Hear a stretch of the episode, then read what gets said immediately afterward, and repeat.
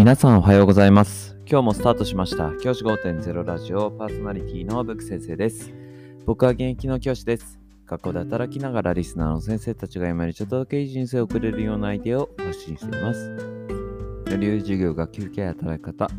同僚保護者、児童生徒との人間関係、お金のことなど、聞かないよりは聞いた方がいい内容を毎朝6時に放送しています。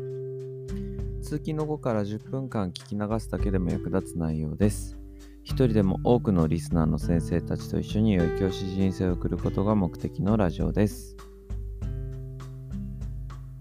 今回のテーマは夏休み何しますか？という話をしたいと思います。夏休み先生方は何をされるでしょうか？そろそろ夏休みスタートというところで本当にね1学期お疲れ様でした。本当忙しい日々だったと思います。激務という学校が多かったんじゃないでしょうか。僕自身もですね、久々に体調を崩すこともあったりとかして、あ、こう忙しいなということを肌身で感じた日々だったんですが、先生方もきっとね、コロナ対策だったりとか、新たな ICT のギガスクールの端末活用だったりとか、いろいろな場面で仕事量は変わらず、本当に大変な毎日を送ったんじゃないかなと思うんですよね。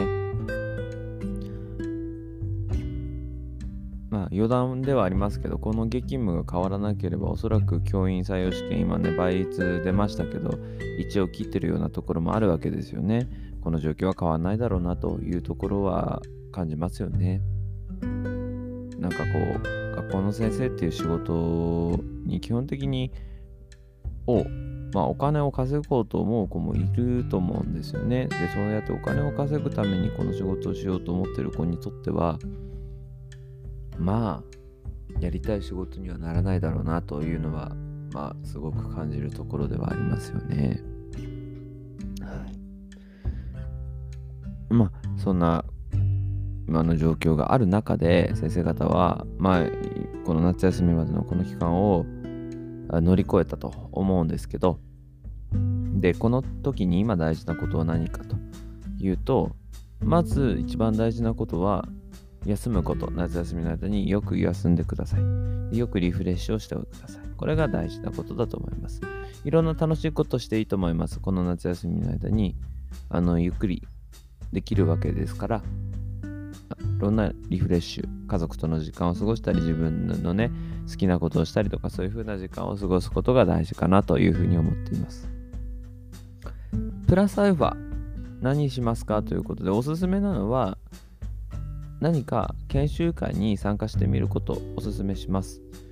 教科の何かこう自分の教科とか自分が気になってる教科あとは自分が教えてる教科の研修会って夏休みの間って結構たくさんあるんですよね。そういうものに参加するっていうのもおすすめです。僕は結構こういうのが好きでいろんなものに参加しています。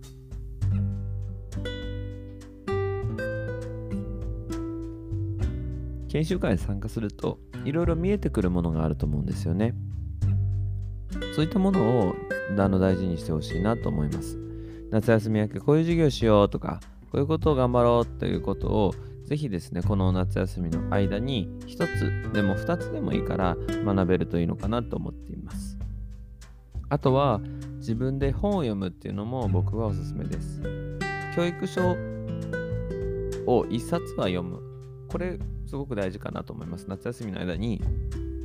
学校の先生が書いた授業のこととか学級経営のこととかそういったものを書いている本を一冊でも読むことをお勧めします。そうすると